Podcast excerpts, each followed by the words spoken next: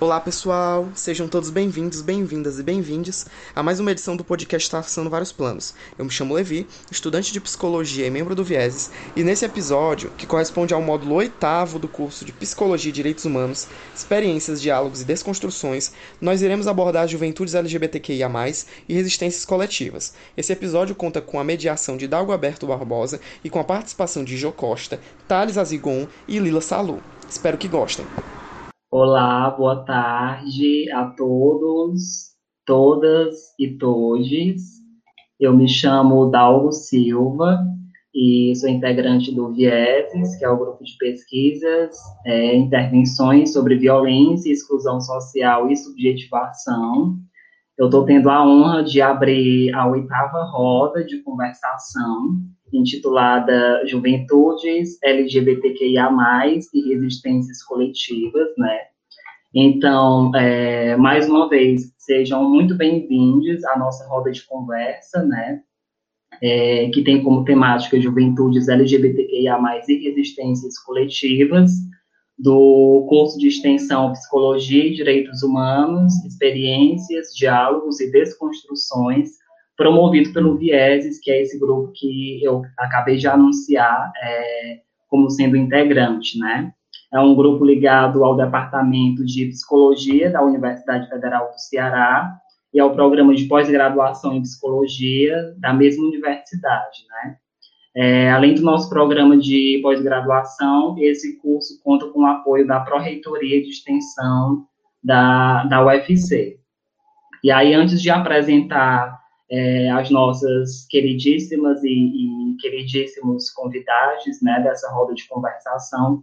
Eu vou passar algumas informações importantes de praxe para vocês, né?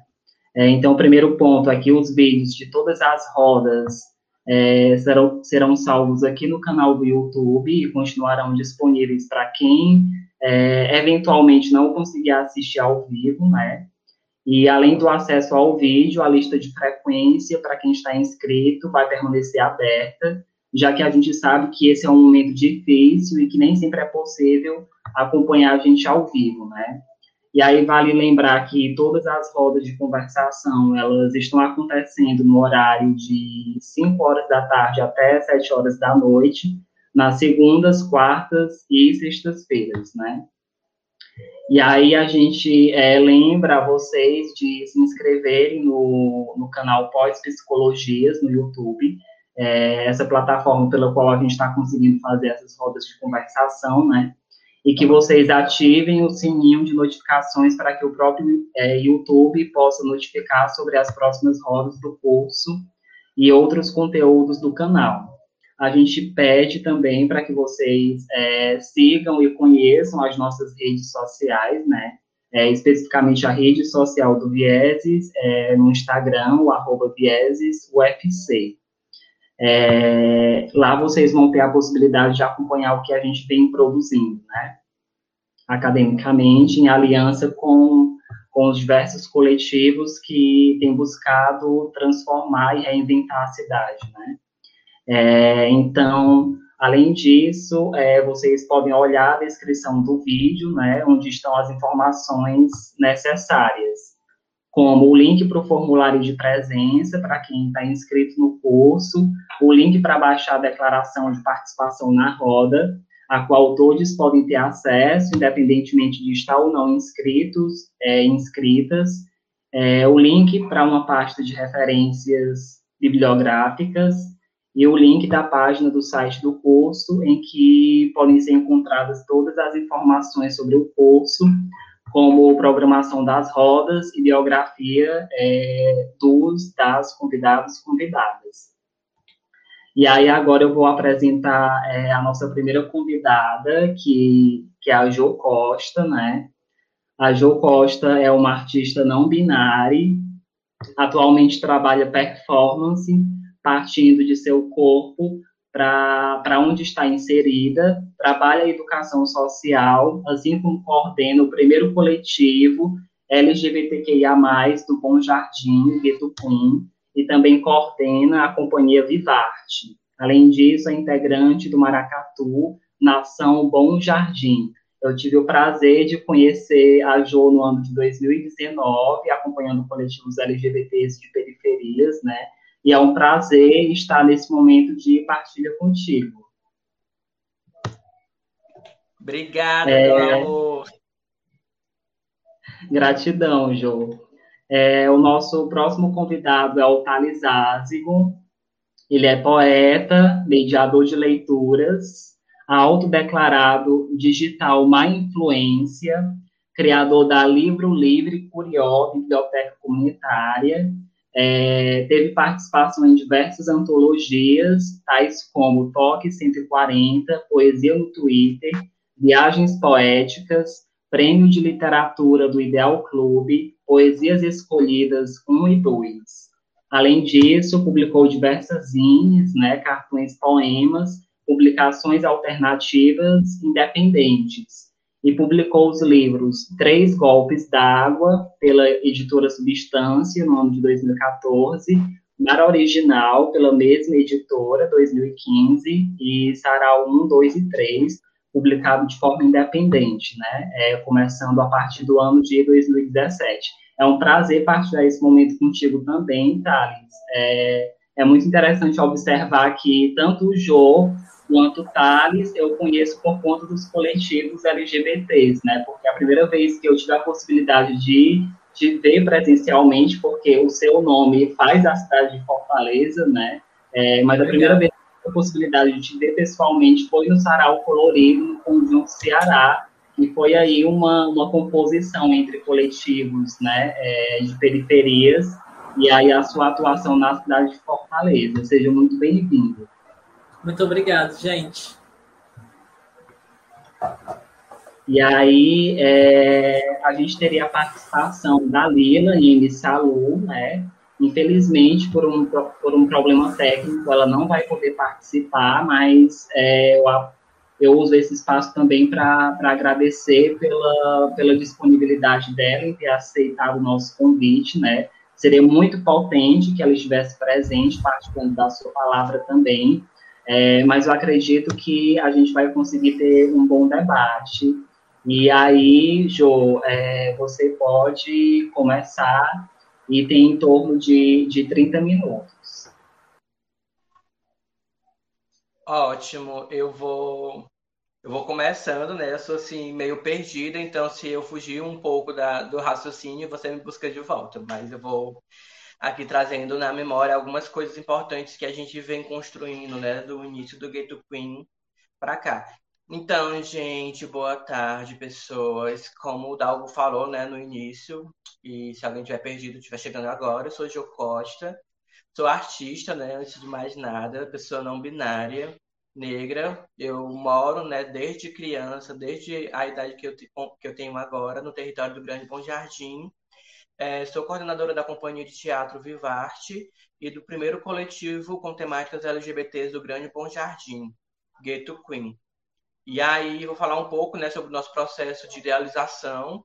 O Ghetto Queen ele surge no ano de 2018 como forma de do Grande Bom Jardim se sentir representado dentro das pautas LGBTs, né? Sentir-se acolhido, porque a gente observava muitas muitas questões, inclusive faltas de políticas públicas para nós, é, é, nos atravessavam negativamente, né? A gente sempre era jogada para o outro lado da cidade, né, para conseguir é, andar de mão dada com o nosso companheiro, a nossa companheira, é, para a gente conseguir ter acesso a uma festa que nos contemplasse, para a gente conseguir encontrar outras pessoas, né, é, assim como nós, né, essa, essas corporeidades que, que nos cabem.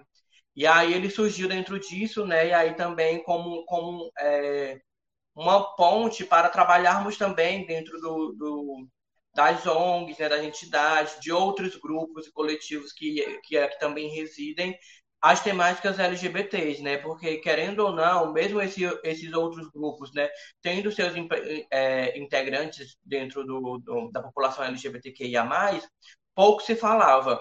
Então, uma, uma das nossas vertentes, né, porque ele, o Bitcoin, quando ele surge, a gente tem três ações prioritárias de ação, que é rodas é, rodas e ciclos formativos, né, onde a gente traz pessoas externas né, do coletivo para que a gente possa é, tá em, em, é, em, formação contínua, né, porque não adianta a gente se reconhecer coletivo LGBTQIA+, sendo que a gente não entende minimamente as questões e as vivências né, que são vivenciadas aí pelos, pelos esses outros corpos, nessas né, outras letras que compõem essa sigla.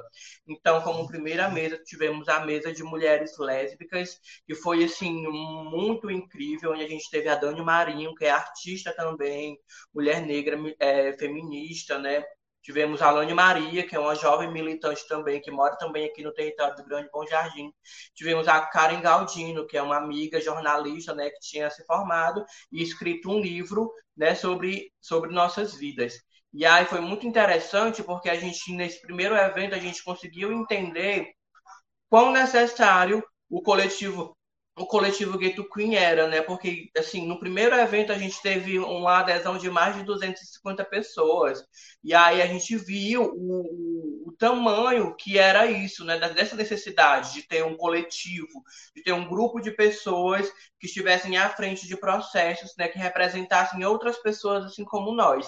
E aí foi muito magnífico. É, e aí, nesse mesmo dia dessa roda de diálogos, né? De debates, a gente também teve um evento é, cultural, que é a nossa segunda vertente, né, de promover festas também, encontros, para que a gente não precise mais só é, simplesmente ir para o outro lado da cidade, né, para uma Gentilândia, para um Dragão do Mar, é, enfim, para outros espaços, né, que é nosso também, mas tipo, para a gente vivenciar a dinâmica do nosso espaço, né, a gente é, estabelecer essa relação de afeto com os espaços públicos, com as praças aqui do Grande Bom Jardim, com as ruas, né? E minimamente ter essa sensação de segurança, né? De nos sentir livres para, como eu falei, né? Para pegar na mão do nosso companheiro, né? Para demonstrar algum tipo de afeto, para beijar, para dançar, sem ninguém estar nos julgando, nos apontando, né?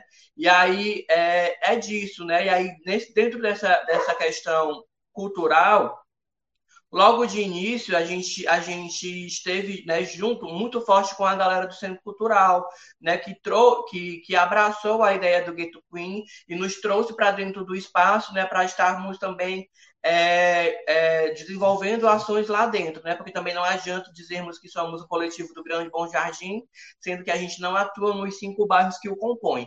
Então, no, no, no Centro Cultural, a gente, é, a gente levou é, a mostra itinerante do Forrable, né, de cinema, para a gente discutir sobre, trouxe pessoas né, para compor em mesa também, para estar tá debatendo, enfim, tentou traçar também diálogos com a galera que, que compõe o elenco dos filmes, e foi muito massa, né, esse primeiro, esse primeiro é, pontapé dentro do espaço foi muito massa. A gente também teve um número de adesão um pouco menor do que a, o nosso primeiro evento do Centro Cultural, mas que também na, na época estava acontecendo uma série de eventos na cidade e que deslocou um pouco né, os olhares e a atenção da galera, mas de, mesmo assim a gente conseguiu trabalhar. E aí é muito importante também dizer que logo de início também a gente esteve junto dos dos grupos e coletivos LGBT da, da cidade, né? A gente se encontrou algumas vezes para traçar estratégias de ação, né? Para dialogar também e como âmbito também de formação, de saber de como o outro grupo ele trabalhava, né? Ele ele conseguia se estabelecer, enfim, conseguia se comunicar com, com outras vertentes da cidade, né? Que, que eram voltadas a nós. E aí é, dessa parceria a gente conheceu a galera do Forro do Asfalto, a galera do do, enfim, a galera do, do Polo Trans, né, que desde o primeiro também, desde o primeiro momento também foram super parceiras, na pessoa da Stephanie Mendes, que hoje nós nós inclusive trabalhamos juntos, temos trabalhos que artísticos, né, que, que é a junção do Ghetto Queen com o Polo Trans, trazendo é, esses escritos, essas falas é, que a gente perpassa né, no nosso dia a dia, que nos atravessam tanto positivo quanto negativamente.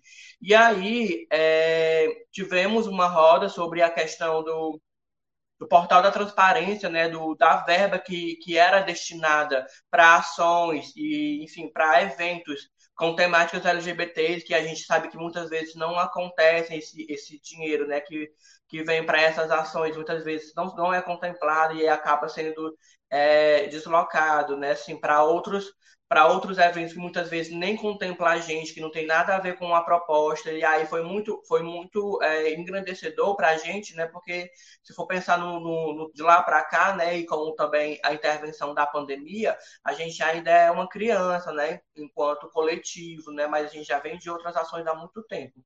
Mas o Getucunha ainda é um bebê e está aqui, né? Dando seus primeiros passos, aprendendo a andar e se fortalecendo, né? A gente também fez parte da construção da parada pela diversidade de Fortaleza também, né, em 2019, e conseguimos aí também levar uma performance para a Avenida, né, para falar sobre nossas vidas, né, e também contemplando o nosso terceira, a nossa terceira vertente, né, que é a produção de materiais em audiovisual, que aí a gente tem o nosso primeiro curta-metragem gravado chamado Rebu, que fala sobre a vivência de duas travestis, né, de, de, de aí de décadas diferentes, uma mais velha e uma que está começando né, na, na vida da prostituição. E aí a gente fala sobre essa questão de relações de afetos, né, com a rua que acolhe, a relação de afeto também com a da travesti mais velha, né, que nesse lugar de mãe aconselha a mais nova a, a pensar no futuro, né, a guardar uma grana e não achar que somente a rua ela é, vai ser o único caminho que é, essa jovem vai trilhar né? E, e abrir o seu olho mesmo para essas questões de que é, não é um mar de rosas, né? Que é, machuca muito, oprime muito o fato de estar na rua.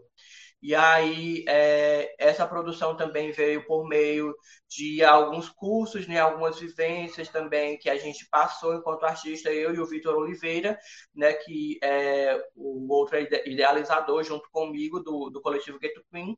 E aí, hoje nós temos outros integrantes, né, nós somos em oito pessoas, e aí a gente tem essa, essa questão dessa questão mesmo de querer trazer essa representatividade, né? A gente quer ter uma pessoa trans, uma travesti para falar sobre as causas, né? A gente tem, tem é, já temos mulheres lésbicas, enfim, nós queremos ser um coletivo que, que mais que chegue o mais próximo possível de todas essas letras que compõem a, a sigla, né? LGBTQIA+.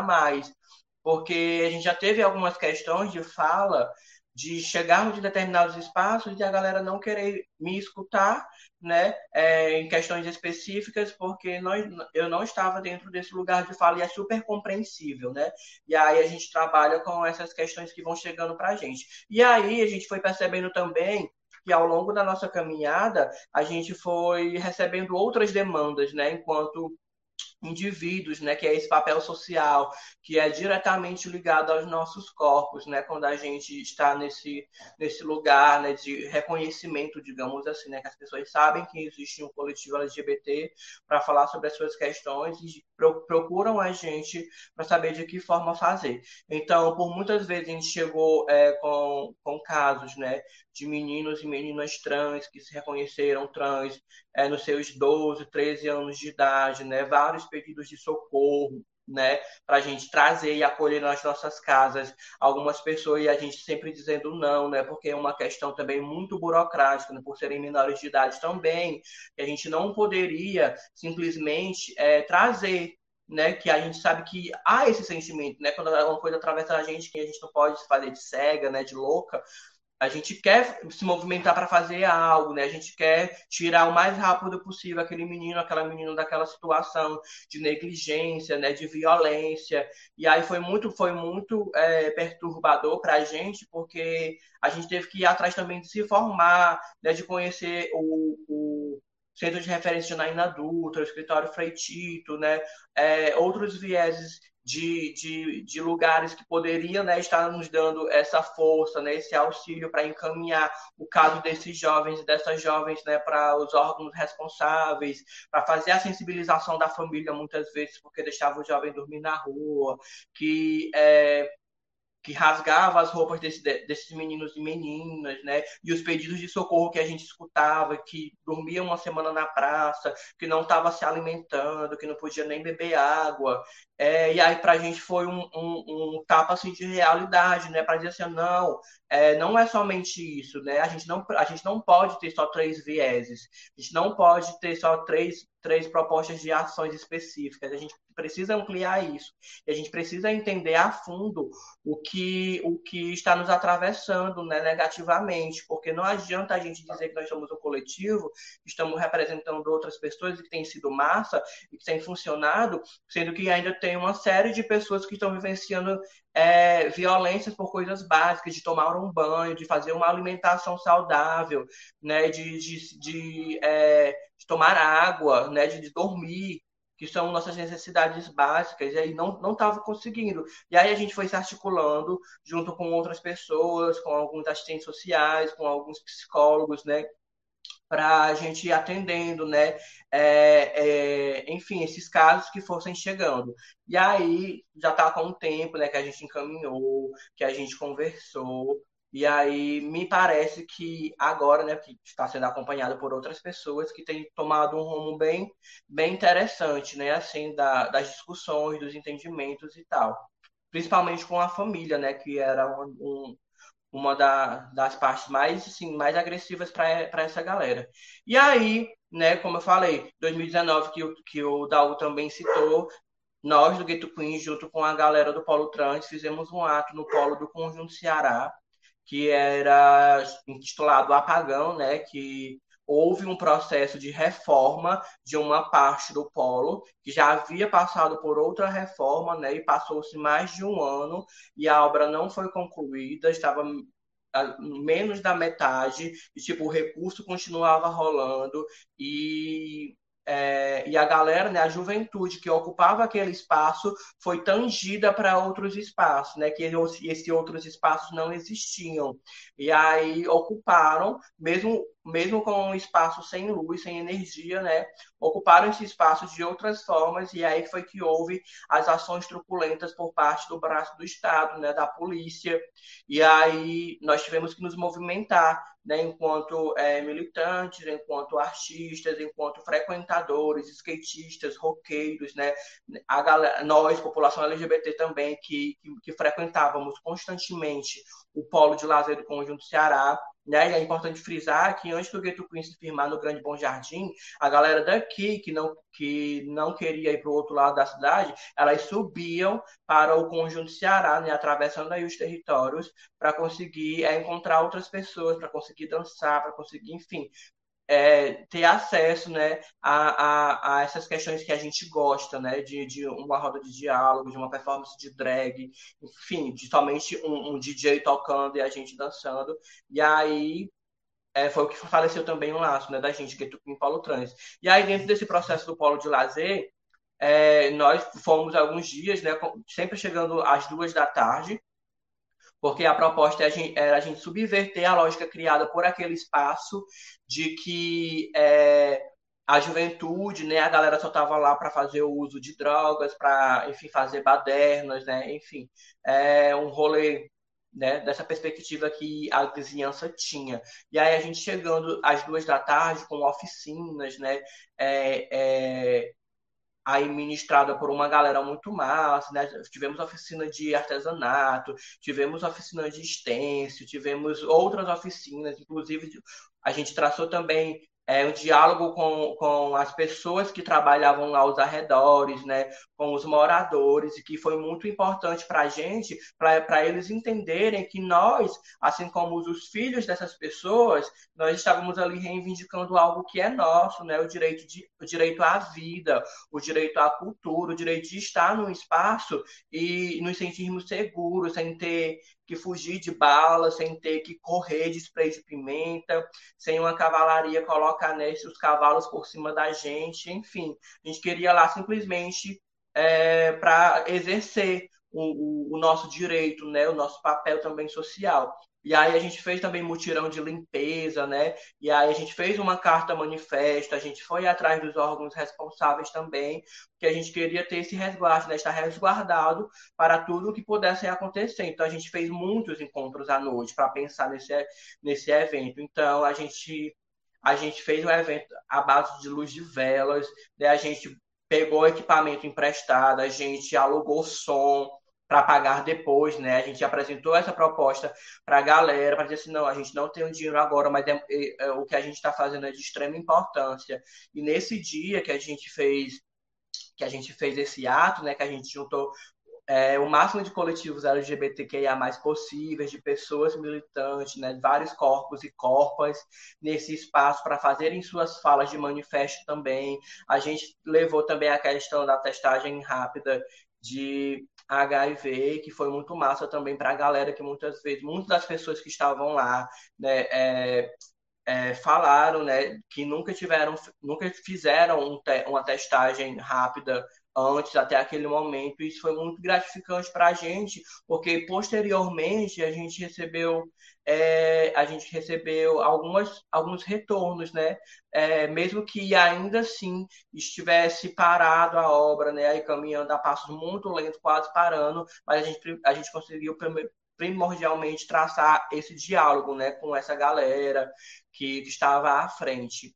E aí, é, não sei quanto tempo eu tenho, mas eu vou falando qualquer coisa, é, dá algo me, me, me dá um, uma pausa aqui.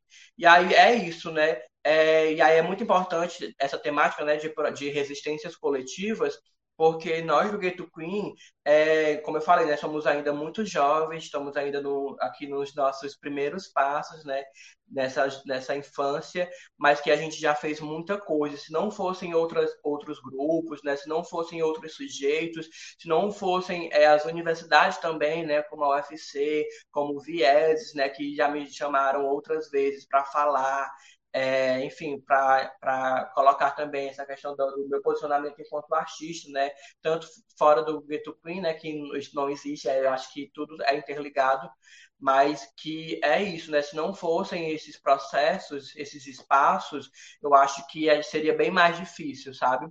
Seria bem mais difícil para a gente dialogar sobre o que nos atravessa, seria muito, muito mais difícil para a gente conseguir uma ação específica, para a gente conseguir movimentar um evento, para fazer um sarau, né? É, é, e é isso, né? Eu acho que é muito interessante também esse processo aqui de estar aqui com o Thales, né? Que é uma pessoa também que eu tenho super admiração, que hoje mais cedo, né, eu fui ver que a gente que eu não seguia no Instagram e por esses processos de correria que é a nossa vida, né? É individual e nossa vida coletiva, né? Nessa perspectiva, fora o nosso trabalho, fora o meu trabalho artístico, muitas coisas acabam passando despercebidas, né? Mas que quando a gente vai para a ação, é, direta, a gente vê que a gente está muito próximo, a gente está muito conectado né, na, na, na questão do, dos diálogos também, principalmente de onde nós estamos, né, atuando nas periferias, que é, a gente tem, tem tido uma, uma, uma, série de benefícios, né, de, de ganhos, mas ainda assim tem muitas coisas negativas que nos atravessam ainda, e a gente ainda precisa estar tá batendo na mesma tecla, que a gente precisa estar tá dialogando com os alunos das escolas que, no meu caso, que eu trabalho, né, a gente precisa estar tá trabalhando ainda com as famílias, né, porque, enfim, a pandemia veio também, né, a questão do Covid está aí também, é, é, fazendo que a gente vivencie a violência é, mais, mais presentemente, não sei se posso colocar assim, né, mas que a gente vivencia cada dia mais essa violência, né, que muitas vezes parte da nossa própria casa.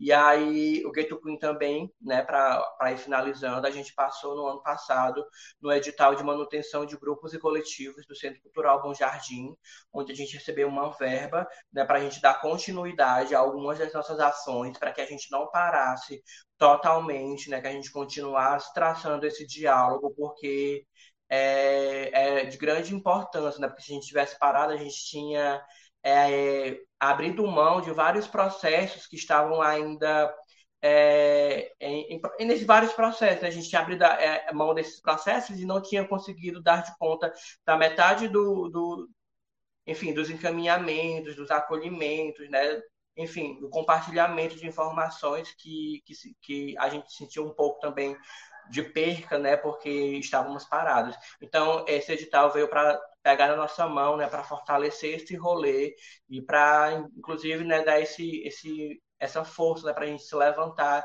e se movimentar, mesmo que virtualmente, né, mesmo que por esse processo que a gente também está muito aprendendo, está aprendendo muito, né, com ele, que também muitas vezes é, não é to de total é, funcionabilidade, mas que, enfim, na medida do possível, a gente vai fazendo acontecer. É, eu acredito que é isso, né? Eu posso ter deixado passar alguma questão, mas aí eu vou respondendo de acordo com as perguntas, né, que vão vir aí.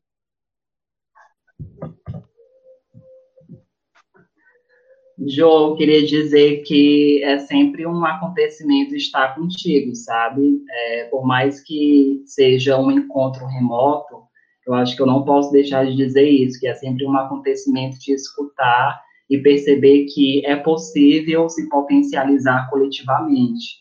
Eu acho que é, isso já foi evidenciado diversas vezes, que a partir do momento em que eu encontro o gueto queen, o polo trans, e estou no asfalto, eu passo a ser outra bicha, né? É, eu passo a me compreender de outra forma e entender que realmente a gente não é bicha sozinha, né? Porque é, eu acho que uma grande coisa que eu aprendi com vocês é que não existe uma pauta LGBT, né? Uma única pauta LGBT. A cidade pode ser pauta LGBT, a segurança pública, é, saúde mental, ou seja, na sua fala você traz diversas, diversas linhas, né?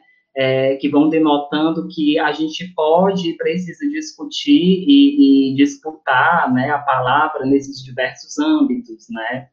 E aí é, eu fui revendo uma série de movimentações minhas com, com os coletivos, né? Porque eu tive essa honra de, de acompanhar vocês no ano de 2019. E aí fica nítido essa coisa de que é, o segmento LGBT, de algum modo, ele arrasta né, é, os vários outros segmentos, pelo menos olhando para esses coletivos, que são coletivos periféricos, né? O segmento LGBT e LGBTs de periferias vão arrastando né, os diversos outros segmentos da sociedade para que, que a cidade seja disputada, para que a vida realmente se torne vivível, né? E aí eu é, pensei alguns pontos, assim, da, da tua fala, né? E eu me lembro muito bem do, dos atos que, que a gente organizou a respeito do, do apagão. E é muito importante você trazer isso na sua fala, porque a gente sabe que, que as nossas vidas, elas são silenciadas e querem apagar as nossas existências, né? Só que isso não acontece de uma forma homogênea para todos, né? Isso vai chegando de uma forma diferenciada e localizada e interseccionalizada, né? É, eu acho que o maior ganho que eu tenho de, de acompanhar os coletivos LGBTs no ano de 2019 é justamente de entender qual, qual é o meu lugar, né? Porque é, eu, bicha periférica também, mas bicha branca, né? E estando no, no espaço da academia, qual é a movimentação que eu posso fazer para, de algum modo, me permitir ser, ser arrastado né, por esse segmento LGBT de periferias que, que vai é, disputando a cidade, vai querendo que, que a cidade ela seja outra coisa, né? É, na outra live foi dito, né, que, que é, é, a gente está tá querendo, de algum modo, ultrapassar essa coisa do campo do humano, né, eu acho que, que de algum modo, a gente quer criar outras territorialidades também com as nossas corporeidades, né, e isso não é possível agindo é, de forma individual. A gente precisa realmente reconhecer é, a luta de cada uma e, e, produzir essas comunalidades, né? E eu acredito que a gente tem muito a aprender com, com as periferias, as periferias fazem isso, né?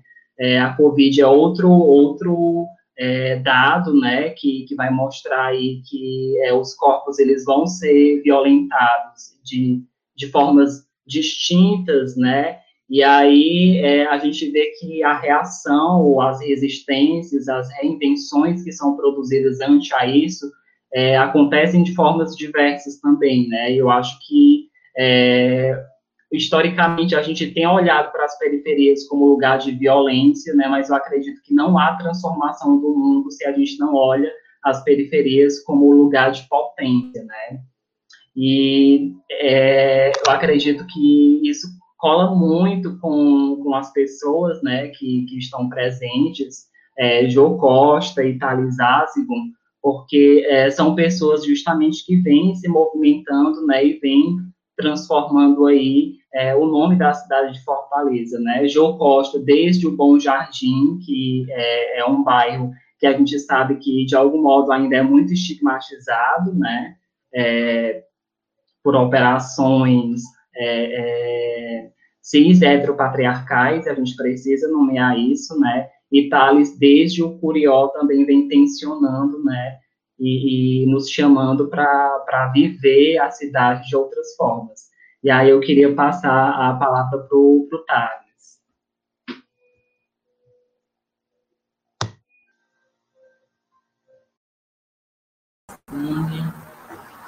Olá, boa tarde, quase noite para todos, todas e todes. Eu sou Thales Azigon, sou poeta, trabalho com literatura, mediação de leitura, biblioteca comunitária, fiz a Livro Livro Curió Biblioteca Comunitária e sou um dos criadores também da editora Substância, mas isso são informações que a gente pode recuperar, né, procurando na internet, essas coisas assim.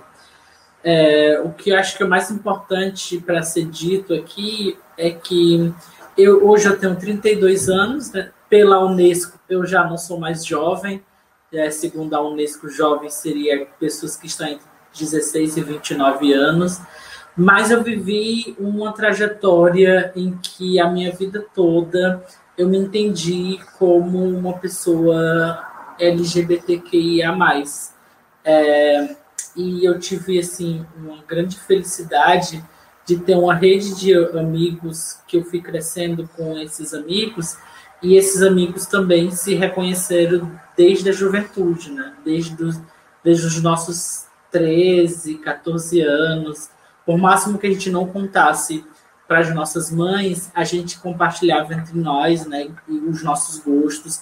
Isso foi muito importante e acho que tem muita relação com uma conversa que eu fiz esse fim de semana com o Romulo Silva sobre a questão da rede de afetos.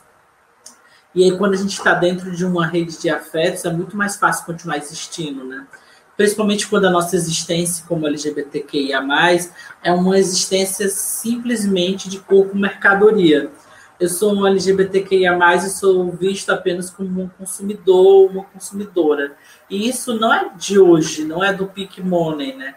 A gente sabe que uma parte da nossa trajetória de visibilidade vai passar pelo capitalismo, né?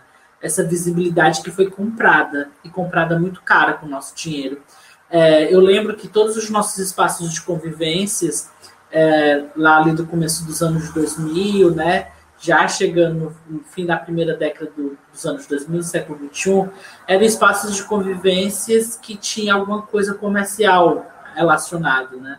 Ou era o Cafofo do Barão, que era um bar, era a questão dos bares, né? Tipo, os bares que eram chamados bares, GLS, e aí, a partir do momento em que a gente, a gente se propõe a ocupar a cidade, não um viés de estar tá ocupando um equipamento que seja um comércio, e sim um espaço realmente público, como a praça, a gente sofre uma série de, é, de sanções, uma série de, de, de, de violências que diz assim, não, não há espaço em Fortaleza para a juventude LGBTQIA+, e principalmente dessa juventude LGBTQIA+, misturado com um monte de favelado e favelada, porque é isso que aconteceu, por exemplo, em alguns, alguns fenômenos que pude vivenciar do começo até o fim, como foi a questão da ocupação das praças, né?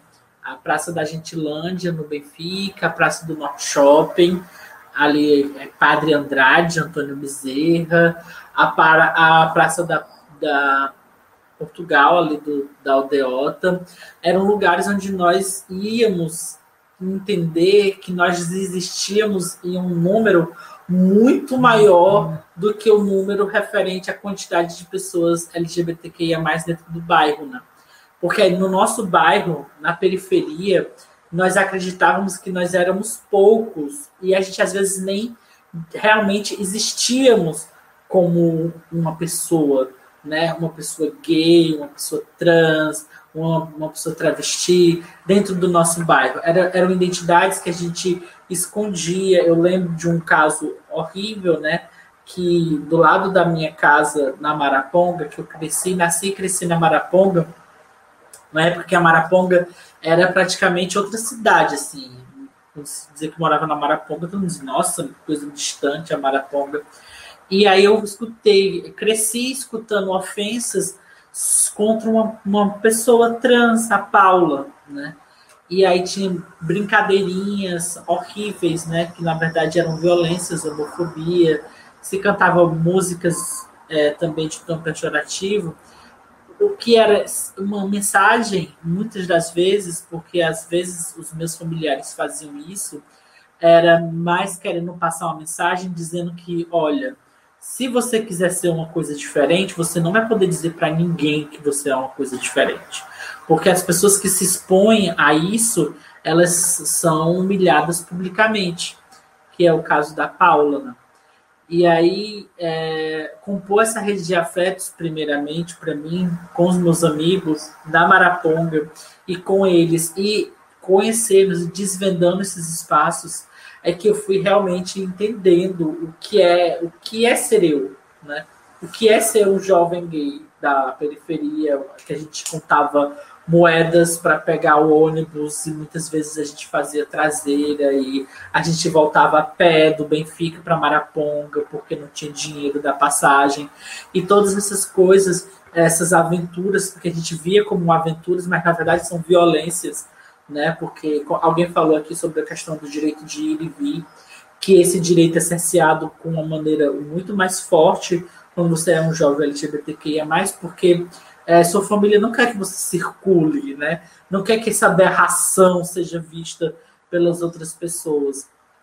E, e foi na praça, só foi, na, só foi mesmo a partir do momento em que eu estive em praça pública, em contato com outras pessoas que também eram LGBTQIA+, e aí essas pessoas me diziam coisas interessantes, me falavam sobre instituições, me falavam sobre movimentos, me falavam da parada que na, na época né, era parada pela diversidade da, da, daqui de Fortaleza, que eu nunca tinha ido até então, né? E foi nessa, na praça que eu, que descobri sobre isso, falar sobre isso. Foi é, mais ou menos na época que eu saí da Maraponga e fui para o Curió. E lá no Curió, é, que é um bairro que estava nascendo, realmente nascendo, foi construído pelas moradoras e moradores, Lá no Curió, é, eu tive contato com a União do Povo de Santa Edviges, que é uma instituição que atua até hoje, né? Tem um ponto de cultura LGBTQIA, mais arte de amar. E lá é, eu participei de um projeto que, que é o Arte de Amar. E o Arte de Amar, ele tinha essa. essa ele tem, né? Ele tinha, principalmente no início dele, ele tinha essa finalidade de promover o um encontro familiar entre pessoas LGBTQIA+, com, seus, com suas mães, com seus pais, reunir essas pessoas, tentar fazer esse atendimento no núcleo da família. E assim, pra, hoje para a gente, é, como a gente tem movimentos potentes, como a, as mães, né, é, a, que é um coletivo de mães LGBTQIA+, que tem aqui em Fortaleza e que tem no Brasil, que, que tem esse apoio, né, a gente, eu, eu me senti muito confortável, assim, é, ter, podendo ter essa oportunidade de conversar com a minha mãe sobre esse assunto, né? Participei até de um programa de TV na época, era tão assim, era tão incomum você ser aceito como, como gay, que a gente foi para TV, eu e a minha mãe, assim, a minha mãe, tipo assim, um caso de extraordinário, uma mãe que entende que o filho é gay. Fui até entrevistado pela é, no programa que a Lena Oxa compunha, né? Acho que era, nem lembro mais o nome desse programa. E lá no Arte de Amar, eu fui conhecendo esse, esse outro lado, assim, de organização, de pensar eventos, pensar projetos com essa temática. E, a, e na verdade, assim, eu nunca me entendi de uma outra maneira que a cidade toda não fosse nossa, né? Tipo assim, eu nunca consegui perceber, por exemplo, desde essa, desde essa, dessa primeira, nessa, nos meus 15, 16 anos, quando eu comecei a andar lá na Gentilândia, eu ficava pensando assim, por que que aqui na Maraponga não tem a mesma coisa que tem lá na Gentilândia, assim? Por que, que a gente não pode se encontrar na pracinha da, do Maraponga Marte Moda? É, e até fiz, né? Até promovi isso no meu aniversário de 17 anos. Eu chamei vários amigos e amigas minhas que frequentavam essas praças para a gente fazer esse aniversário. Era, era, na verdade, um ato político fantasiado de aniversário. Assim. Eu não me dava conta disso, mas assim, o que gerou de, de, de, de repercussão dentro da Maraconga, porque tinha um grupo imenso, porque foi muita gente, de jovens é, para essas pessoas, jovens diferentes que estavam se beijando, se abraçando. E foi muito chocante para aquilo, né? Para mim, para o meu bairro. E eu ficava muito pensando assim, por quê? Por quê? O que, que tem de demais? Assim? O que, que acontece de diferente? Assim? Eu não, não conseguia entender. Na verdade, não conseguia, acho que não consigo entender até hoje esse, esse modo de, de nos colocarem como se fôssemos uma coisa estranha, né? Como se fôssemos uma outra, enfim. E, e aí dentro a, a esse, a esse processo todo, é, eu adicionei também nesse meu, nessa minha trajetória uma observação que eu no começo eu gosto de escrever há muito tempo, assim, né? Desde que eu me entendi por uma pessoa leitora, que eu, que eu gosto de escrever, e escrevia poemas e dava para os meus amigos, e dava para as minhas amigas. E aí eu passei a frequentar a cena artística da cidade, e no Centro Cultural Banco do Nordeste, no, no Dragão do Mar, e nesses espaços que eram públicos e gratuitos, porque eu não tinha dinheiro. E eu andava nesses lugares, andava nesses espaços, lia vários livros, e eu não conseguia ver de, uma, de um modo positivo, porque as poucas vezes que eu via representado a questão da homofetividade, da qual eu faço parte, era sempre uma coisa assim muito caricata quando tinha quando se colocava ou era uma coisa muito dramática né? Tipo de, de, de voltado para a morte de voltado para a dificuldade de voltado para essa, essa coisa de, de sofrimento. E eu ficava pensando assim olha eu, eu passei assim, por muitas, muitas situações homofóbicas, sim, mas eu não, eu não considero que a minha vida seja uma vida de sofrimento. Eu não considero que ser uma pessoa LGBTQIA seja sofrimento, seja dor, seja morte. Eu acho que muito pelo contrário, né? É vida, é alegria, é liberdade. É uma liberdade que nós conseguimos conquistar que, de um certo modo, é uma liberdade extremamente invejada pelo mundo heteronormativo. Porque o mundo heteronormativo ele tenta nos aniquilar por vários motivos, e um deles é essa grande inveja que o mundo heteronormativo não consegue não consegue atingir essa, essa nossa liberdade, esse nosso prazer de estar no mundo, esse nosso prazer de celebrar a vida, esse nosso prazer de dançar no meio da rua, de botar um short curto, se a gente quiser um short curto, de beijar na boca, se a gente quiser beijar na boca. E isso é muito chocante, né? Isso é muito chocante. E eu não via isso na arte, de verdade, aqui em Fortaleza talvez até existisse, mas eu não tinha, não, não tinha esse contato. E como eu me entendia como jovem artista, né, que eu estava tentando é, me, me jogar nesse mundo da escrita, eu escrevia muito sobre mim, sobre a minha, essa, essa minha vida, essa minha experiência de ser um menino gay, dentro dessa perspectiva que para mim era positiva, né? Que era do amor, do encontro, da descoberta, do engraçado, do, do, do desejo, né? E eu, eu, eu colocava esses, esses, esses poemas, esses elementos, e quando eu circulava em alguns saraus que estavam começando a pipocar em Fortaleza, né? Porque a gente teve uma cena de saraus hoje extremamente forte dentro da periferia. Não que nunca. É, sempre existiu uma cena de arte e cultura na periferia, em todos os momentos, né? Em todas as épocas. Isso não é uma novidade. Mas nesse formato de sarau, como a gente conhece hoje, é, um, é bem recente, né? Mas já existiam outros saraus espalhados na cidade. seria a roda de poesia do Dragão do Mar, seria o Tempo da Poesia, que eu fiz parte, compus, o grupo de, de leitura do SESC, o Abraço Literário, e dentro desses espaços eu fazia questão de ler poemas que falavam sobre a minha experiência de um jovem LGBTQIA+, de um menino gay preto da periferia, que tinha desejo, que, que olhava para que dizia que amava o outro. E isso chocava também. Eu ficava, tipo assim, as pessoas ficavam extremamente constrangidas até quando, quando eu lia esses poemas, né?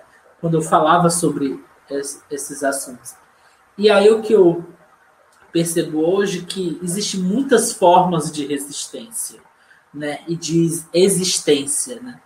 Porque é, é importante que nós nos organizemos nas nossas coletivas, é importante que a gente componha e organize os, os, os eventos públicos, né, não só os eventos festivos, mas os eventos reflexivos, até porque a festa e a reflexão ela pode e deve ser junta, né?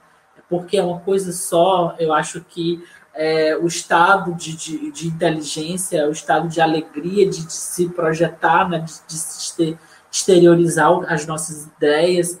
E, e eu acho que fazer nossa militância é ocupar todos, os, todos esses espaços, seja do individual, da sua própria arte, do seu fazer, da sua rede de amigos, porque eu via isso muito também um, havia uma grande escassez de trocas de informação. Né? É, é, hoje, é, é, o, o, cenário, assim, eu acho tão. Nossa, eu, todas as vezes que eu vejo é, pessoas como Jo, é, como Stephanie, que eu conheci na época do, do, das praças, mas a Stephanie era muito mais nova.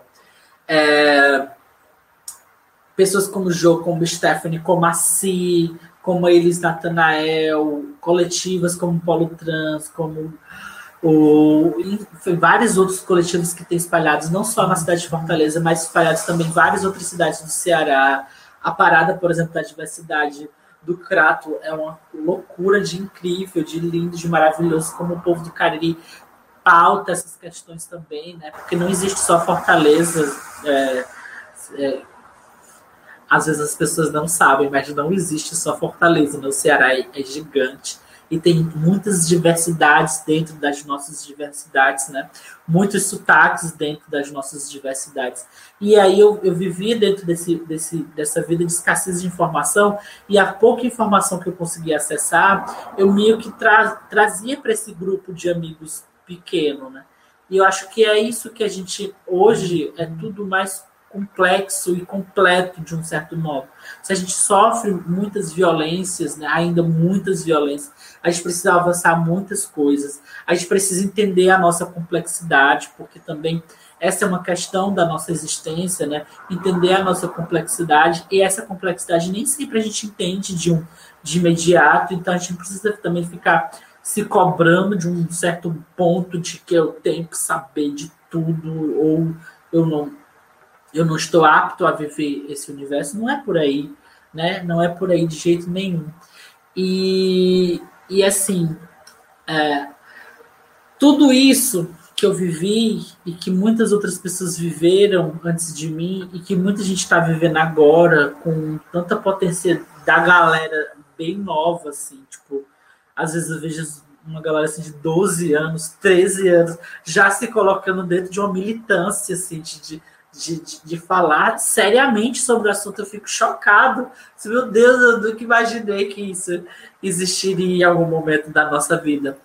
E, e por exemplo, tiro as crianças lá da Livro Livro Curió, Biblioteca Comunitária, que são crianças que têm acesso a uma informação muito potente e 24 horas por dia e convive comigo e com o Daniel, meu companheiro, então eles, vi, eles visualizam uma relação de amor estável, LGBTQIA+, lá perto deles, e é, tipo, os pais deles sabem que nós somos, e a gente já sofreu várias, uh, várias notícias de pais que não deixavam a criança andar na biblioteca porque eles iam ver eu e o Daniel, que nós éramos um casal gay. mas essas crianças que vivem uma outra experiência, uma outra sociedade, elas já, já têm uma outra configuração de pensamento e elas vão construir outra sociedade, né? Outra, eu, eu acredito muito, eu acredito muito pela experiência dos últimos anos, né? Dos últimos 15 anos que eu parei e refleti real, aqui um pouco mais do que isso, que eu parei e refleti que eu realmente sou essa pessoa que participo de muitos movimentos, que gosto de estar em todos, né? Que eu posso, que gosto de circular, que gosto de conectar mundos, que isso é muito importante para mim. É, eu, eu, sempre tive isso muito na minha cabeça, assim. Eu sou da periferia, eu sou preto, eu sou pobre, eu sou gay, mas eu não quero que esse seja o meu lugar único, sabe? Eu não quero, eu não quero, eu, na, eu lembro de um, um um acontecimento, eu estava com o Rafinha, que é um, uma pessoa fofa que eu amo muito, e nós estávamos voltando dessas, dessas, dessas festinhas da, da noite da vida. Rafinha estava sentado no meu colo, e aí, é, quando ele foi descer do ônibus, eu beijei ele, aí ele saiu, e assim, a, a, a cara de choque das pessoas, assim, a, a, eu olhei assim, tipo, porque eu sentia aquela energia totalmente negativa e eu fiquei assim, eu não quero só beijar no bar gay, eu não quero só pegar na mão se for na Gentilândia, eu quero estar em todos os espaços, ué, porque eu não posso. E eu sei que essa galera, essa resistência dessa nova juventude que está se colocando e está se inscrevendo no cenário da cidade de Fortaleza e também no cenário de todas as outras cidades do estado do Ceará, essa galera tem uma potência hum, que é incrível, assim. E eu desejo muito, se eu puder colaborar, continuar colaborando para muitas reflexões e para que a gente possa ser mais diversos e mais diversos de verdade, né? E não só no nosso discurso, porque a diversidade ela precisa ser praticada, né? Ela é um estado, eu acho que ela é uma característica nossa biológica, humana, cultural, filosófica, religiosa, ela é uma característica transversal e que nós precisamos praticar. E acho que é isso. Thales, eu agradeço muitíssimo pela tua fala. É muito potente mesmo de escutar. Eu acho que o que vem para mim da, da escuta, da tua fala, é que é, a gente precisa disputar pelo próprio corpo, né? A gente está aqui falando sobre disputar território, disputar cidade, disputar narrativa, mas a gente sabe que a nossa existência ela é extremamente política, né? E a gente é, entende isso desde cedo, e isso vem como uma violência porque os nossos corpos eles constrangem, eles querem eles querem constranger os nossos corpos, né? Eles fazem piadas com os nossos corpos, eles fazem impedimentos em relação aos nossos corpos, mas a gente sabe que a gente constrange eles com os nossos corpos quando a gente simplesmente anda pela rua, né? Muito importante a gente trazer é, que a gente é, precisa beijar os nossos namorados, as nossas namoradas, é, e namoragens em qualquer lugar da cidade, né, ou do sertão. Mas aí a gente está falando também do direito de simplesmente passar, porque isso é muito forte, né, para a gente. É, é, é, muito marcado no meu corpo, né, e assim na minha memória de, de que é, eu fazia de tudo para não sair de casa, né, eu fazia de tudo para não sair de casa porque uma bicha saindo de casa seja uma bicha criança, seja uma bicha adolescente, é um espetáculo, né? É, fazem disso um espetáculo, fazem, fazem disso é, é, motivo de chacota, né? E aí a gente vai, de algum modo, se acabrunhando, vai se fechando, vai se, enca se enca encapsulando, né? E não querendo sair. Eu lembro muito disso. E é importante a gente falar sobre resistências coletivas, porque quando a gente consegue se reconhecer em outras movimentações, em outros corpos, a gente cria coragem é, é, de sair, né, e de circular, e de saber que a gente realmente não é, a gente não é pouco, né? É, eu acredito que se eles, eles é, querem é, que a gente não saia, que a gente não circule, é justamente porque somos multidão e a gente está em todo lugar. Eu lembro que você disse, né, isso ficou muito marcado para mim, que a periferia, na verdade, o centro é só um ponto, né? Que as periferias estão em todo lugar. E as bichas estão em todo lugar. As bichas estão em todo lugar, elas estão no sertão, elas estão em outros países, elas estão nas periferias, elas estão no centro também. Mas a gente sabe que, é, por motivos mercadológicos, né, é, aquelas e aqueles especificamente que estão mais próximos de, de uma cis heteronormatividade é, vão, ser, vão ser cooptados né, e vão vão ser tragados para uma, uma representatividade que a gente não quer, né? A gente não quer ser representado por essas pessoas que não sabem, por exemplo, como é você viver na periferia, né? É por isso que é importante a gente é, trazer é, uma reflexão a respeito do que é pauta LGBT, né? Porque a gente não pode simplesmente pegar todas essas letrinhas, né? Que não são apenas letrinhas, elas são existências, e são existências diversas, né? Que vão para além dessas letras, não adianta a gente abarcar é, é, isso de uma forma homogênea e dizer ah, a pauta LGBT é essa. É, a pauta LGBT é fazer com que é, as LGBTs elas possam ter um casamento civil. Para uma, uma bicha periférica, talvez isso não, não seja a pauta dela. É uma pauta importante, é, mas é, como é que a gente vai pegar isso e vai falar isso como uma pauta LGBT, sabe? Homogeneizando o que significa ser LGBT, já que a gente é tão diversa, né? É, já que a gente é multidão.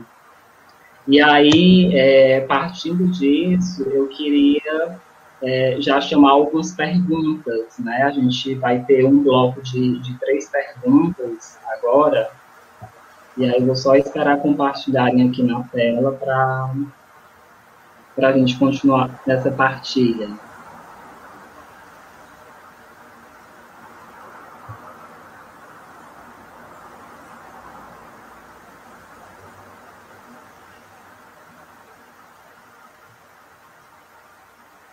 Só um instante, tá, gente? Tudo bem quando você faz essa pergunta, eu até acho que quero pontuar que é, é muito importante para a gente, né, que estamos aqui fazendo essas atividades, para a gente entender que nós não só somos um corpo mercadoria, né? Que a gente não é LGBTQIA mais para comprar, consumir clipe de cantora pop, ou consumir propaganda de YouTube, ou consumir propaganda.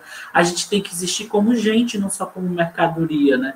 Não só como consumidor de bebida alcoólica, consumidor de drogas, ou consumidor de qualquer coisa que seja, que a gente sabe que a gente é induzido a muitas coisas, né?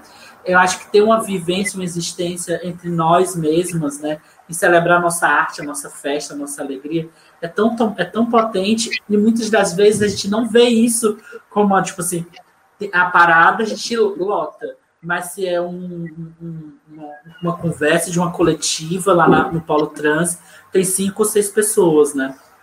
Porque a gente inventou de colocar na cabeça de que conversar, de que aprender é chato. Eu entendo isso, porque a escola é chata, a escola é insuportável, gente. Por favor, né? E a gente cresce nessa escola que nos oprime como LGBTQIA+, a gente aprende que aprender é, é, é traumatizante, né? Eu não quero aprender. Mas quando a gente passa essa mensagem, a gente convive com as pessoas que a gente gosta, a gente mostra, não, é legal, é tão bom, é tão divertido quanto, né? Eu acho que a gente avança mais fortemente nessas pautas no que a Jô trouxe sobre a questão das coordenadorias, que são duas grandes vergonhas a coordenadoria do município e a coordenadoria do Estado LGBTQIA+.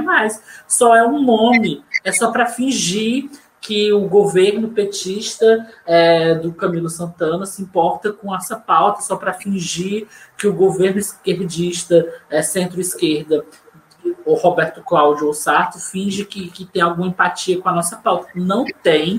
Não existe política pública no Ceará LGBTQIA+, não existe, não existe. E essas coordenadorias, para mim, elas são simplesmente fumaça, né? Fumaça, e, e eu lamento muito a existência de algo tão fraco como essas coordenadoras podendo ser uma coisa tão mais potente, mais verdadeiro, né? E fazer alguma coisa de mais significante para nossas, as nossas existências.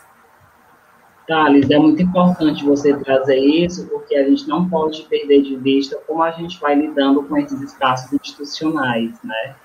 É, você, como criador de uma biblioteca comunitária livre, com certeza sabe a, a dificuldade e, e Jô, né, com, com a coletiva aí, periférica, vocês sabem muito bem como é lidar com esses espaços institucionais e, e perceber os nãos, né, muitas vezes de forma direta ou de forma sutil, os nãos que são colocados pela dificuldade de disputar edital, né, mas ao mesmo tempo de saber que a gente precisa é, é, estar nesse rolê também, de, de disputar isso, né. É, aí tem uma pergunta que é direcionada para Jo, né, é, feita pela Ingrid Rabelo. É, jo, qual a motivação para criar um coletivo LGBT, Queen? Como você consegue ver a importância dessa organização é, na periferia de Fortaleza? É, obrigado, Ingrid. Ingrid é companheira também aqui do Grande Bom Jardim, né? Das pessoas que estavam à frente comigo né, nessas é, situações que eu coloquei, né, de encaminhar os meninos e meninas para serem né, acompanhados, atendidos.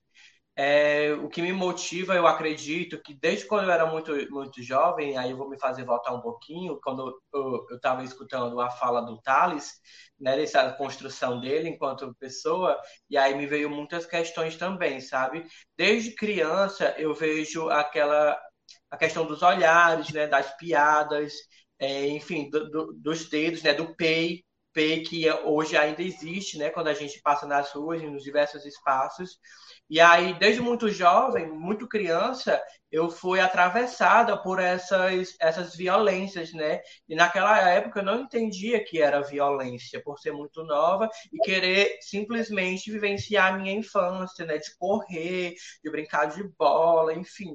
Mesmo sabendo que eu não era uma criança como as outras, né? Mas tentando ali entender minimamente do que se tratava.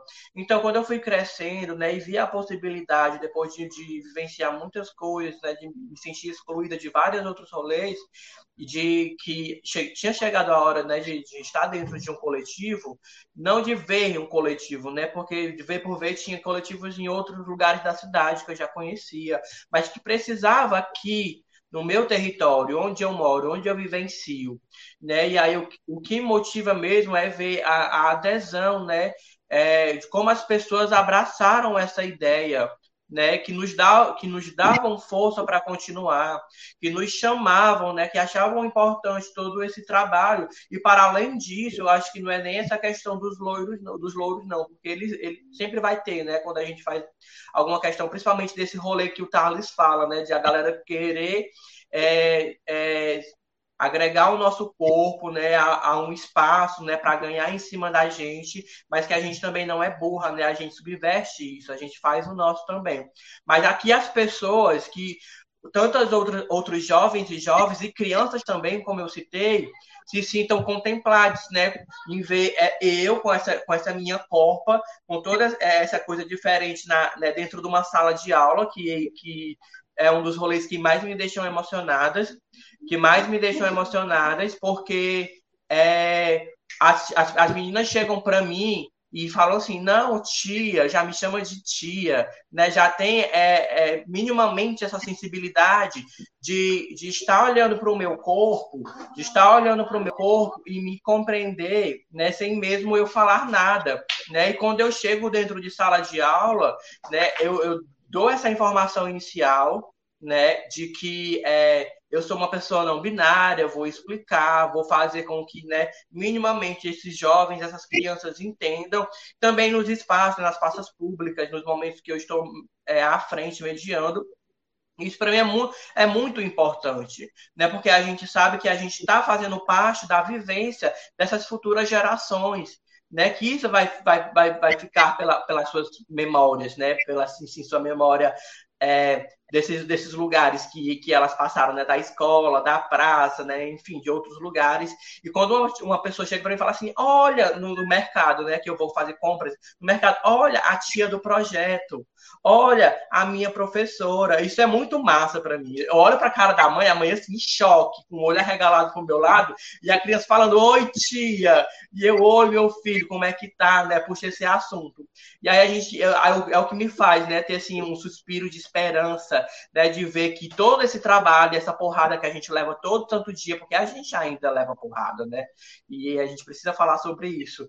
É, tem dado certo, né? A gente vai estar tá deixando alguma coisa aí para outras gerações que, que vão ficar, que vão vir, né? Que vão estar aqui com a gente. Acho que é isso. Que lindo, Jô. É, a Larissa Nunes, ela pergunta para o Thales.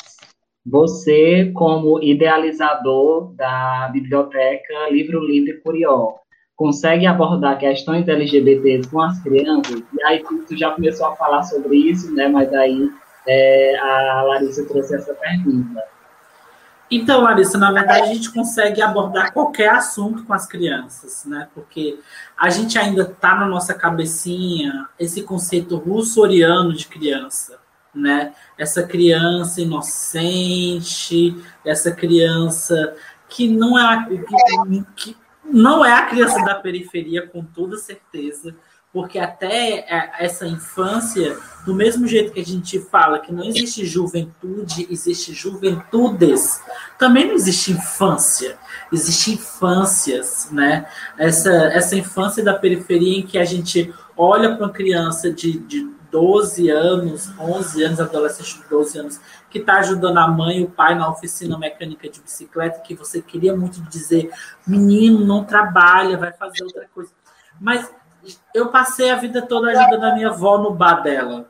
Aí eu fico pensando assim, qual é o di qual é o direito, qual é a minha força de falar isso lá? A, essa questão tem que ser uma questão muito mais ampla, né? Tem que ser uma, uma política de Estado, o, o trabalho infantil, para exterminar o trabalho infantil de verdade. Na periferia, as coisas funcionam com outras regras, né?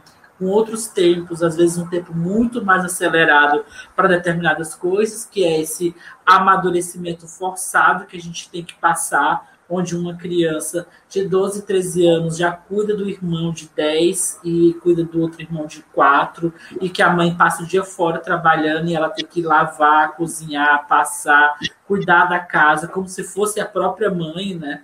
E essa experiência que a gente vive na periferia não é uma experiência da infância branca, classe média, que tem essas, essas proteções, que já tem esse entendimento e que ainda se pauta ainda dentro de um moralismo que vem junto com isso também, né? Esse moralismo de que esse assunto é de criança, esse assunto não é de criança. A gente não pode falar de sexualidade e nem de sexo com criança, mas a gente pode falar de outra, a gente pode expor a criança a ser um objeto de venda, como acontece muito, né? A gente, as pessoas normalizam que na TV se faça propaganda. Eu ia dizer da sandália da Carla Pérez, é o novo. que se faça propagandas mil de mil coisas, mas a gente não pode expor a criança a um assunto pertinente para a sociedade que ela precisa entender que ela também é responsável pela cidade. Né? E eu, esse, eu acho que esse é o assunto principal da Livro Livre Curió, é falar, conversar com as crianças e dizer que elas são co-responsáveis pelo bairro, elas são co-responsáveis pela biblioteca, elas são co-responsáveis pela cidade. E elas e ao ser corresponsável pela cidade, pelo bairro, pela biblioteca, elas têm que entender quais são os assuntos que estão rolando no, na cidade, quais são os assuntos que estão rolando na biblioteca. A gente fala de violência, a gente fala de de sexualidade, a gente fala de racismo, a gente fala de política, a gente fala de amor, a gente fala de namoro, a gente fala de, de tudo, de tudo que vocês imaginarem, a gente fala, porque não existe um assunto proibido na Livro Livre Curió, entendeu? Porque a gente entende outro, outro, outra maneira de, de viver a infância, né?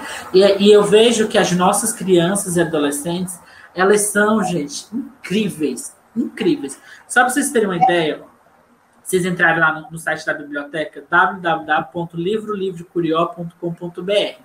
Nós fizemos um zine em 2018 e uma zine em 2019, né? Acho que não, 2019 e 2020. Só que 20 teve a pandemia. Na, em 2019 a gente fez um ano de biblioteca. Em 2022, 2021, três. As crianças que estão com a gente, você lê na zine de 2019, elas têm um discurso, que já era um discurso potente.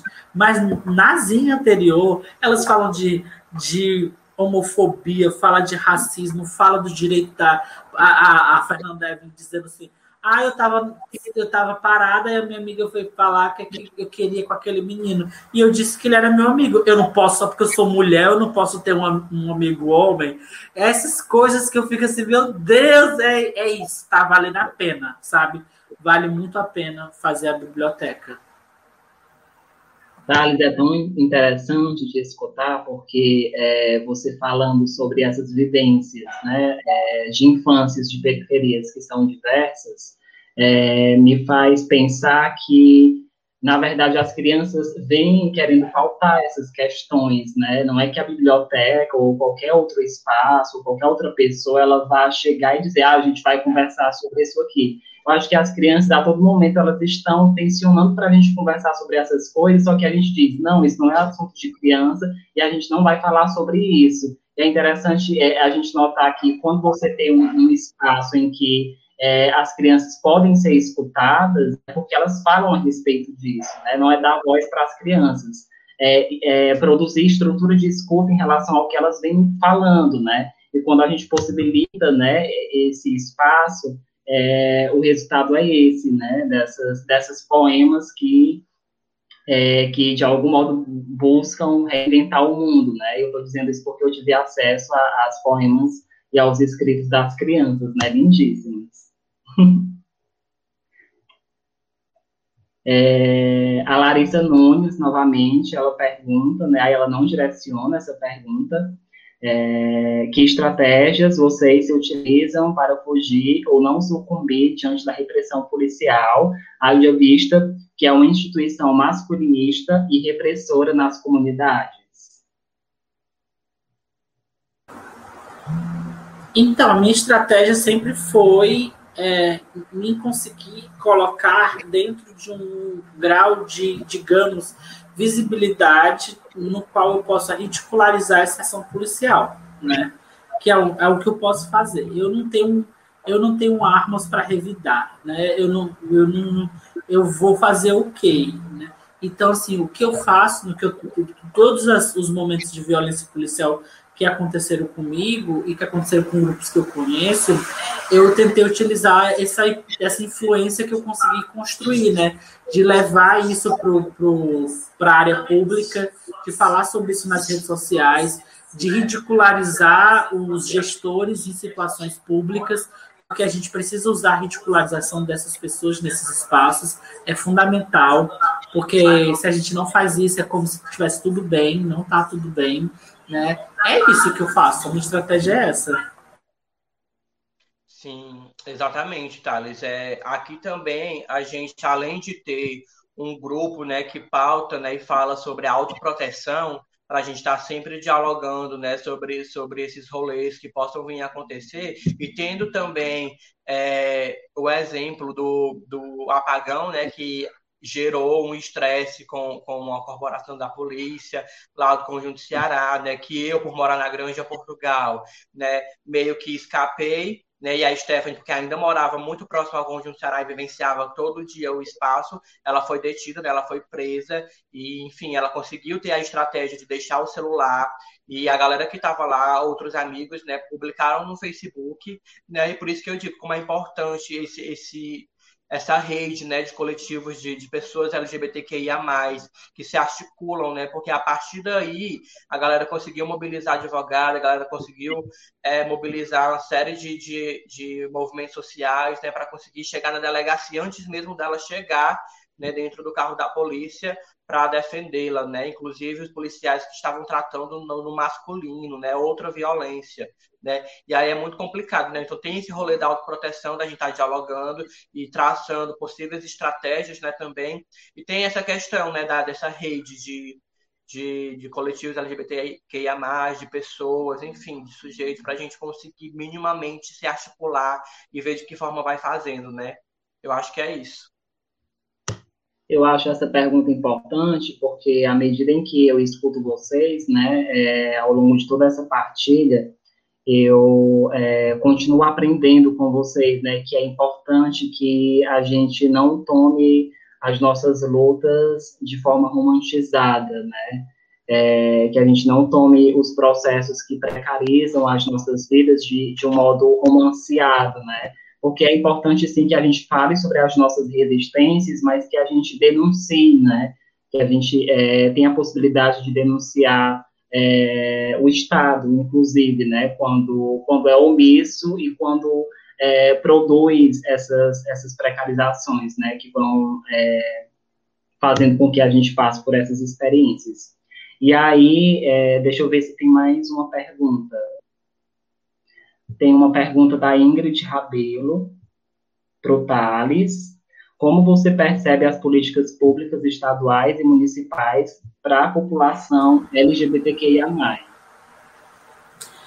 Olha, nós tivemos, eu, eu pude, né, eu até falo assim que a única vez que eu votei na vida, porque eu sou anarquista, a única vez que eu votei, na, as duas únicas vezes foi no segundo turno aí contra o Bolsonaro, porque não tinha como não votar, e na primeira eleição do Lula, então eu vivi toda essa ascensão e essas mudanças de assuntos de política pública que se, que se não falavam no governo do FHC se passou a falar, começar a falar de, do governo Lula e depois no governo Dilma. E, e eu tenho uma parte muito boa, né, de muitos avanços, e teve uma parte que, que, que é muito do partidarismo e da institucionalização, em que determinados espaços eram ocupados não por pessoas técnicas, né? não por pessoas que queriam construir alguma coisa e, e, e, lutar realmente dentro da máquina do Estado para construir políticas, né? que no caso aí da política LGBTQIA+, mas simplesmente espaços vagos que dentro do quadro municipal e do quadro estadual seriam assim, as rebabas, que eram colocadas pessoas de grande incompetência só porque por motivações políticas, né? E é muito isso o cenário que a gente vive no, no, nas políticas públicas LGBTQIA+, tanto de Fortaleza quanto do Ceará, né? Essa falta de, de, de, de competência, é, de, de escolha, de qualidade na escolha desses para compor esses quadros é, de, de, coordenadorias, isso já reflete na péssima qualidade de ações que essas coordenadorias realizam, as, as pouquíssimas que elas realizam, né? As pouquíssimas, que são coisas como a Ju até denunciou, a mudança de funções, assim, né? Utilizar o, o orçamento para fazer festas de propaganda política, que eu já vi também isso, isso rolar, isso acontecer. É, mas, mas assim, né? É, a coordenadoria ela é só uma das instâncias políticas na construção de, de, de ações do, de, dentro dessa pauta. A gente precisa de uma mobilização muito mais massiva de pessoas, né? Porque assim, o Estado ele não fa, ele só faz o que ele quer ou ele só faz aquilo que a gente pressiona ele a fazer para ele fingir que está fazendo algo que a gente queira. Ou seja, é um jogo muito complicado, né? É um jogo de, de, de, de, de que requer uma estratégia muito grande que talvez a gente não aprendeu a jogar ele ainda. O que faz com que a gente patine muito nesse processo todo, né? E que muitas coisas estranhas aconteçam pelo caminho. É, mas eu vejo sim que é tanto que é, o público LGBT que a mais consegue ainda fazer uma presença maior dentro da política cultural do que da política geral. Porque dentro da política cultural, por exemplo, a gente conseguiu edital voltado para pessoas LGBTQIA+, a gente conseguiu pontuação extras para projetos de pessoas LGBTQIA+, isso tudo é uma, uma, uma mobilização que, o, que nós conseguimos dentro do campo da cultura. Mas isso que acontece dentro do campo da cultura não acontece de uma maneira amplificada ainda, né? apesar da gente ter aí uma grande um grande histórico de militância de ah, se vocês forem pegar os materiais que são produzidos desde os anos 90 dentro dessa do poder público sobre nós são materiais de saúde ou seja, a gente é vista como um grupo de risco de doenças sexualmente transmissíveis e a política pública é a política pública de prevenção de saúde. Essa saúde vista só nessa perspectiva, né? Porque se a gente for pensar numa saúde de verdade, que engloba o bem-estar social, o bem-estar físico e psicológico, isso nem, nem considera, né? Nem considera como saúde. Então, é, ainda falta muito, assim ainda falta existir essas políticas, na verdade, né? elas faltam existir para elas melhorarem. Quando elas existirem, talvez elas, a gente pode melhorar elas. É, deixa eu só ver se tem uma outra pergunta. Acabaram as perguntas?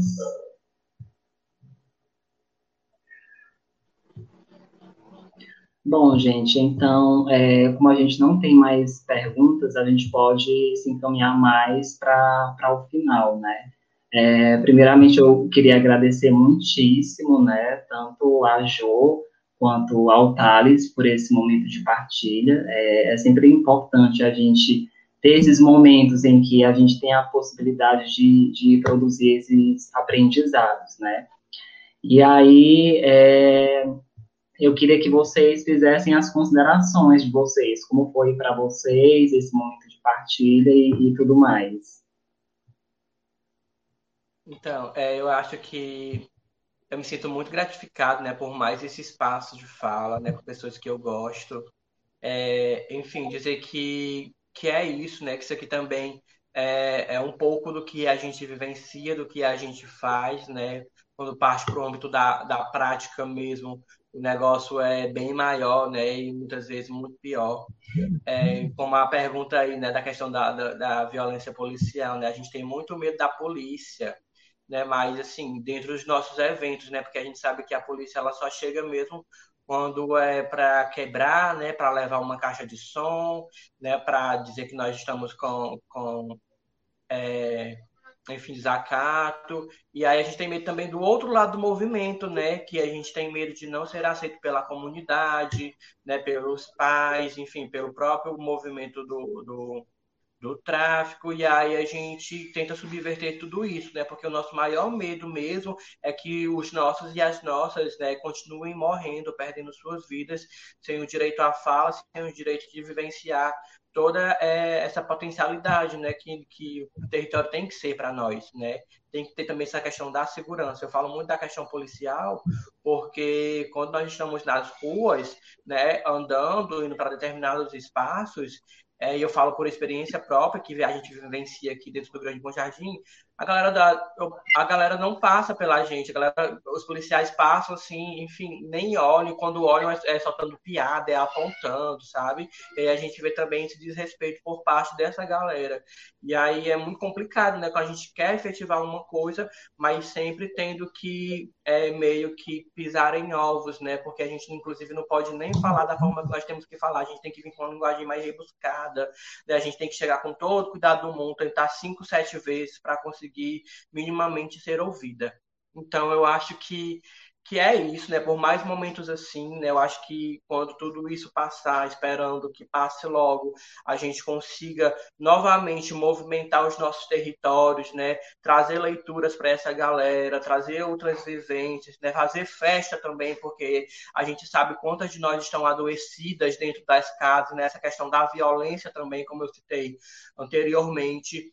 É, dizer que sempre é um prazer, que eu só estou sempre à disposição para dialogar, para falar sobre, enfim, diversas coisas, e dizer que é isso, né? Esperando que, que essa galera nova, né? essa nova geração, como eu falei, que esteja aí também, é, esteja bem, né? Porque é o que me preocupa.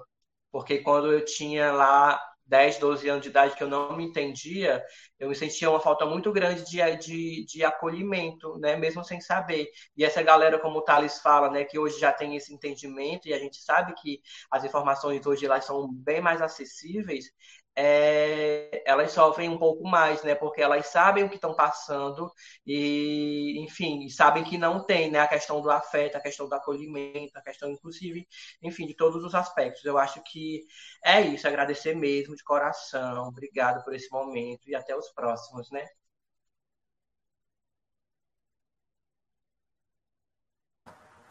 Gente, eu quero primeiro parabenizar vocês, assim, é, eu sempre acho que vocês fazem coisas interessantíssimas em quebrar essa parede gigante que ainda separa universidade e cidade, como se a, a universidade estivesse dentro de um território né, extremamente, principalmente a Universidade Federal, nem a polícia pode entrar, porque é uma unidade federativa lá.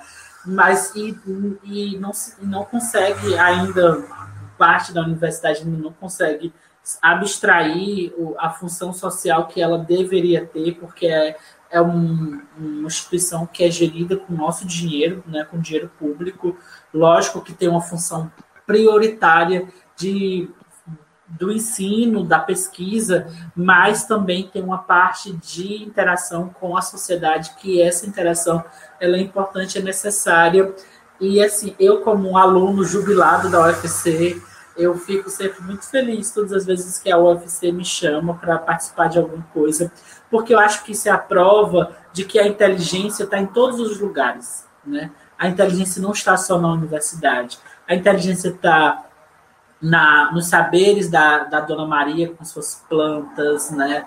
Está nos saberes do malandro que está fazendo seus corre e está tentando sobreviver dentro dessa cidade, está com as crianças, está com os jovens, está com, tá com todo mundo. E eu acho que quando a universidade entende isso e traz para si todos esses saberes, ela só cresce muito, né? Muito. E é isso que vocês têm feito nesse evento e em outros eventos que eu já tive o prazer de acompanhar. E eu quero parabenizar vocês agradecer por essa visão. Assim. Continuem com essa visão, que essa é uma visão importante que se mantenha dentro da UFC e dentro da universidade como um todo no Brasil. Gente, eu queria quebrar o protocolo é, e finalizar com uma poema. Eu queria muito que esse encontro fosse presencial, né? Assim como é, ao longo desse ano é, é de pandemia, né? Ao longo desse ano pandêmico, é, tantas coisas eu desejei que tivessem acontecido presencialmente. Mas aí eu vou partilhar uma poema para a gente continuar insistindo, por mais que a gente esteja é, se vendo por esses espelhos remotos, né? E aí a poema se chama Espelhos Remotos. Eu escrevi para, de algum modo, fazer uma partilha com todas as bichas que me fizeram bicha. E aí a poema, ela começa assim. A mãe disse que espelho quebrado dá azar. Uma casa sem espelhos, no que dá. Gostava de me olhar nas poças que a chuva fazia quando precipitava. Gostava de ver minha bichania em qualquer espelhado na rua, assim me agitava. Gostava de ser coletiva, voando com mais de uma, pintosa ficava. Não vou perguntar em que espelho ficou perdida minha face. Já troquei de rosto várias vezes, como se me ocultasse. Não sou o que sou em essência, não procuro por mim. Não há dentro Eldorado perdido para ser encontrado em confins. Procuro é por olhos diversos. Ninguém é bicha sozinha, desde confesso. É verdade quando disseram, te fizeram bicha. Asinha quebrada não faz boa arribação. Pensaram minhas feridas, me fiz em revoada assunção qual pomba de bando subindo aos céus, fui me curando de solidões. Hoje procuro aturdida por meu bando em remotos chapadões. Enquanto não me vejo, multidão avoante, sigo espelhada nas estrelas que mais brilham distantes. Então, mais uma vez, eu agradeço a todos, né, por terem ficado até aqui. E aí a gente está fechando, né, a roda de conversação. É, E lembrando que o próximo encontro, né, vai acontecer, fiquei até nervosa, vai acontecer no dia 5, né, com a roda de conversação Infâncias, Adolescências, Juventudes e Direitos Humanos, com a participação da professora Ângela Pinheiro, é, Camila Holanda, o Léo Suricati e com mediação da Camila Leonardo e do professor João Paulo Barros. Boa noite, gente, e um cheiro.